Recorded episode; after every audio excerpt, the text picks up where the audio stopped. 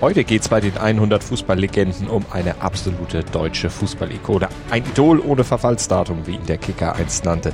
Er war mehrfacher Fußballer des Jahres, Torschützenkönig, Teilnehmer an vier Weltmeisterschaften, Vize-Weltmeister, Ehrenspielführer der deutschen Nationalmannschaft, Träger des Bundesverdienstkreuzes als erster Sportler überhaupt und vor allem in seiner Heimatstadt Hamburg ist er noch immer ein Idol, eine Identifikationsfigur.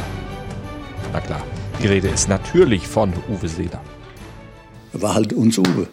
Und ich bin Malte Asmus. Herzlich willkommen zu den 100 Fußballlegenden. Sie sind die berühmtesten, die erfolgreichsten, die besten der Fußballgeschichte. Platini, die größten Stars aller Zeiten. Malte Asmus und Moritz Knorr erzählen von überragenden Siegen, von bitteren Niederlagen und davon, wie sie wurden, was sie heute sind. 100 Fußballlegenden mein Sportpodcast.de.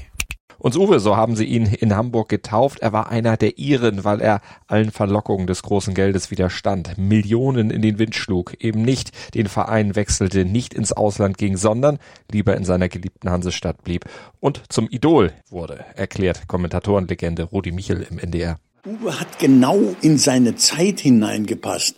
Stellen Sie sich vor, nach dem Zweiten Weltkrieg, etwa zehn Jahre danach, ist Uwe gekommen.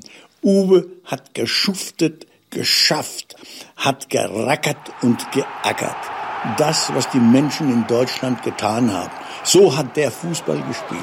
Das war eine Versinnbildlichung ihrer Arbeit. Und sie konnten sich mit ihm identifizieren. Er war sofort einer der ihren. Und das ist er auch sein ganzes Leben geblieben. 2003 wurde er sogar Ehrenbürger der Stadt als erster Sportler und in einer Reihe mit Helmut Schmidt oder Siegfried Lenz. Und er hat auch sein ganzes Fußballerleben in Pflichtspielen dank nur das Trikot des HSV getragen. So sagt es jedenfalls die Legende. Doch die ist ein klein bisschen zu romantisch, um wirklich wahr zu sein und stimmt daher leider auch nicht ganz. Denn was kaum einer noch erinnert, uns Uwe ging fremd. Zwar nur einmal, aber er ging fremd. Fußballerisch natürlich. Aber man muss dazu auch sagen, er wurde dabei ausgetrickst. Dazu kommen wir später. Uwe Seeler ist mit dem HSV einfach eng verbunden. Seit Kindertagen schon. Vater Erwin, der kickte hier, ebenso der ältere Bruder Dieter. Und da war es klar, dass auch der kleine Uwe natürlich beim HSV angemeldet wurde, denn er hatte noch mehr Talent als die beiden und er schoss in seinen Jugendjahren schon rund 600 Tore für den Hamburger Sportverein. Und dieses Talent blieb natürlich nicht unbemerkt. Der Schweizer Fußballverein Lausanne Sports, der wollte Seeler mit 17 bereits abwerben. Er hatte bei einem Turnier für Jugendnationalmannschaften mit seinem Talent einfach überzeugt und der Schweizer Verein trat über einen Mittelsmann an Seeler heran. Doch für den kam es natürlich überhaupt nicht in Frage, Hamburg zu verlassen. Diese Anfrage wies er ab, ebenso wie die von Inter Mailand einige Jahre später, auch wenn ihm diese Absage schon etwas schwerer gemacht wurde, erzählte er in Sat 1. Naja gut, Inter Mailand war natürlich 61 das Nonplusultra im Fußball. Und der Helenio Herrera, der wollte mich ja unbedingt haben. Und ich habe auch drei Tage im Atlantik verhandelt. Da war Sela bereits ein etablierter Star in Deutschland, Mitte 20, und dann stellten ihm Vertreter von Inter plötzlich einen Koffer mit Geld auf den Tisch. 1,2 Millionen Mark waren drin, unfassbar viel Geld für damalige Verhältnisse, Summen, von denen Seeler natürlich nur träumen konnte, denn er selbst bekam beim HSV damals natürlich deutlich weniger, hat er bei Lanz erzählt. Wir haben 320 D-Mark Aufwandsentschädigung im Monat bekommen. Nachher haben wir sogar 400 gekriegt. Zum Leben zu wenig und zum Sterben zu viel und nun standen auf einmal 1,2 Millionen Mark vor ihm. Von jetzt auf gleich hätte er Millionär sein können. 1,2 Millionen Mark.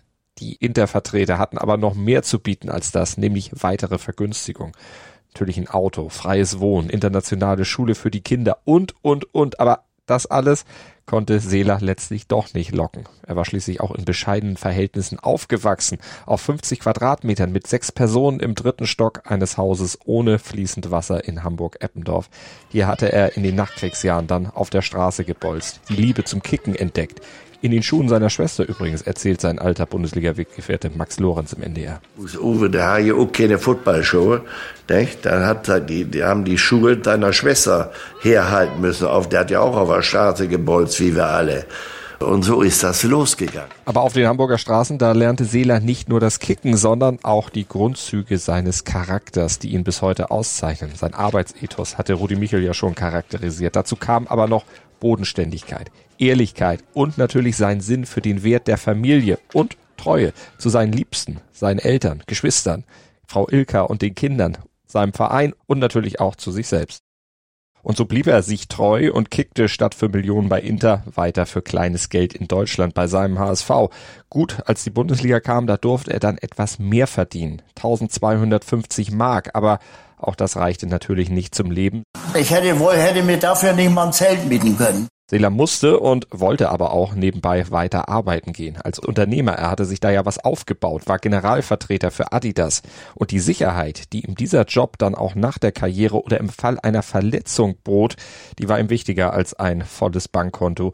Und er hatte ja auch gut zu tun. Ich bin selbstständiger Handelsvertreter in Sportartikeln. Ich vertrete eine sehr große Sportschuhfabrik, außerdem eine Ballfabrik, Tischtennisartikel und Trikotagen und für Hamburg eine Schlafsackfabrik. Dafür musste er allerdings auch 70 bis 80.000 Kilometer im Jahr im Auto umherfahren. Doch auf seine sportlichen Leistungen hat sich selbst das nie ausgewirkt, denn er trainierte während seiner Touren. Waldläufe machte er, Gymnastik auf Rastplätzen zum Beispiel und vieles mehr. Er hielt sich also auch während der Arbeit fit. Und so schoss Seeler dann weiter Tore am Fließband. 404 Tore in 476 Pflichtspielen für den HSV und 43 Tore in 72 Länderspielen für Deutschland. Auf meist unnachahmliche Art erinnert sich Max Lorenz im NDR. Der hat ge geackert, gemacht mit seinem Hintern heraus und wenn er oben war, dann hat er die Arme benutzt und da, der war ja nicht umzustoßen. Das war ja ein Kraftpaket. Egal wie der Ball kam, Seeler, der fand einen Weg, ihn direkt aufs Tor zu bringen. Und obwohl er ja eher klein war, 1,70 rund, war er Spezialist für Kopfbälle. Wie ein Katapult, als wenn er, äh, äh, ja, ist man Federn in den Schuhen hat. Wupp, ging da hoch. So machte Uwe Seeler seine Tore und zwei davon sind wohl für immer unvergesslich. Das erste, ein Sitzrückzieher. Der gelang ihm 1960 auf dem Weg mit dem HSV zur deutschen Meisterschaft. Ein Tor gegen Westfalia Herne und Nationalmannschaftskumpel Torhüter Hans Tilkowski. Und der erinnerte sich auch im NDR. Es kam ein hoher Ball im 16-Meter-Raum. Uwe und ich, wir gehen im Luftkampf. Beide verfehlen den Ball, beide prallen aufeinander zu. Ich liege am Boden, Uwe liegt auf meine Beine. Ich konnte mich nicht bewegen und Uwe hat dann im, im, der Ball sprang auf. Als Fallrückzieher hat er dann den Ball in, ins Tor buxiert. Und der andere Treffer, das war das Tor gegen England bei der WM 1970 in Mexiko im Viertelfinale mit dem Hinterkopf.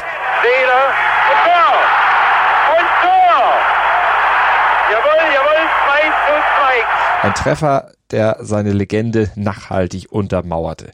Seeler bestritt zwischen 1958 und 1970 alle vier Weltmeisterschaften, wurde zwar nie Weltmeister, weil das Wembley-Tor dazwischen kam, aber das steckte er sportlich weg. Das ist beim Sport so. Da muss man nicht lange nachdenken, sondern immer wieder neu angreifen. Aber Seeler wurde ja immerhin Zweiter, Dritter und Vierter und mit dem HSV, da gewann er 1960 die deutsche Meisterschaft und 1963 den DFB-Pokal. Zudem war er dreimal Fußballer des Jahres und er ist seit 1970 auch Ehrenspielführer der deutschen Nationalmannschaft.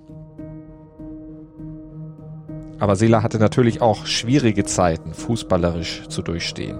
Am 20. Februar 1965, da riss ihm im Bundesligaspiel gegen Eintracht Frankfurt die Achillessehne. Eine Verletzung, die damals im Fußball durchaus karrierebeendend hätte sein können. Aber nicht für Seeler. Sein Vertrauen in den Vereinsarzt des HSV zahlte sich letztlich aus. Mein Vereinsarzt, Dr. Kurt Fischer, hat ja die erste Achillessehnen-Operation bei mir gemacht. Da haben die alle gefragt, ja, zum Spezialisten.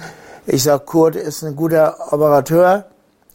Und äh, das war jetzt aber Flachs, habe ich gesagt, wenn er das nicht hinkriegt, dann kann er seine Praxis zumachen. Hab so. Da haben die alle gelacht.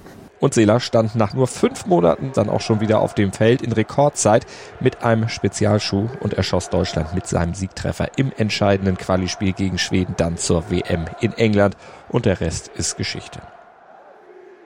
Und von der sportlichen Geschichte Uwe Seelers ist Franz Beckenbauer im NDR-Interview vor allem noch in Erinnerung, dass gegen Uwe Seeler offenbar Thomas Radio Müller nur sowas wie ein Amateurfunker ist. Er war sehr, sehr laut im Spiel. Er hat also 90 Minuten hat er nur geredet. Er hat mit dem Mitspieler ge geredet, mit dem Gegenspieler, äh, mit Publikum, mit Schiedsrichter. Er war immer in Aktion, also auch vom Mundwerk her. Der Uwe war kein, war, war kein Bequemer auf dem Spielfeld. Er hat sich also auch, auch akustisch immer wieder äh, in Szene gesetzt. Neben dem Platz nett und freundlich zu allen. Autogrammjäger und Fans werden stets perfekt bedient, aber kein bequemer auf dem Platz, das hat Beckenbauer gesagt. Aber eigentlich war Seeler immer fair. Nur einmal wurde er in seiner Karriere des Feldes verwiesen, 1957 in Bremerhaven. Und eigentlich war er auch immer treu, seiner Frau sowieso, aber auch dem HSV. Später war er ja auch noch Präsident. Nur einmal nicht. Und damit ist kein Spiel für eine Traditionsmannschaft gemeint oder irgendeine Benefizveranstaltung, sondern ein richtig echtes Punktspiel. Und das auch noch für einen ausländischen Club. 1978 war das sechs Jahre nach Seelers eigentlichem Karriereende und seinem Abschiedsspiel, wo sich die Weltelite zu seinen Ehren in Hamburg versammelt hatte. Eusebio, Gordon Banks, Bobby Moore, Bobby Charlton, Gianni Rivera, Gerd Müller, Franz Beckenbauer waren alle da gewesen. Und sechs Jahre später trat dann Adidas an Generalvertreter Seeler heran. Mach doch bitte mal ein Benefitspiel in Irland für den abstiegsbedrohten Cork Celtic FC. Geht gegen die Shamrock Rovers. Ja, Seeler willigte ein, dachte, es gehe ja schließlich um eine reine Benefitsnummer, so hatte man ihm das ja erklärt. Und dann fuhr er mit seinen 42 Jahren dann da auch hin. Allerdings wunderte er sich schon kurz nach Anpfiff, dass in dem Spiel richtig gefeitet wurde, es richtig auf die Socken gab, dass es kein munterer Spaßkick war, sondern offene Sohle, Ellbogen ins Gesicht, es war alles dabei was zu einem packenden Fußballfight gehört. Und wie Seeler nun mal so war, er hat sich nicht beschwert, er hat den Kampf damals angenommen und sogar zwei Tore geschossen. Hinterher erfuhr er dann aber, dass er dann ein richtiges Punktspiel gemacht hat, dass es kein Benefitspiel war, sondern ein Ligaspiel im Abstiegskampf. Mit Gastspielergenehmigung war das nämlich in der irischen Liga damals möglich, hatte man Seeler eben nur nicht erzählt. Kein Wunder, dass er sich an diese Episode dann später auch nicht mehr so genau erinnerte. Er selbst behauptete nämlich zum Beispiel mal, Cork hätte das Spiel 6 zu 2 gewonnen. Tatsächlich gab es allerdings für ihn und seine Mannschaft eine Niederlage, trotz seines heftigen Einsatzes und seiner beiden Tore. Ja, und es passt zu dieser ehrlichen Haut, diesem untadeligen Sportsmann Uwe Seeler, dass es schon eines Tricks bedurfte, um ihn wirklich untreu werden zu lassen. Ja, und zur Legende Seeler passt dann auch einfach dieses total sympathische Lebensmotto. Das Schönste auf der Welt ist es doch, stinknormal zu sein. Und ich muss sagen, damit fahre ich gar nicht schlecht.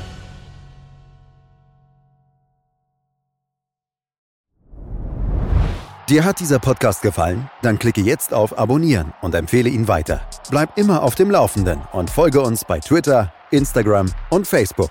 Mehr Podcasts aus der weiten Welt des Sports findest du auf meinsportpodcast.de.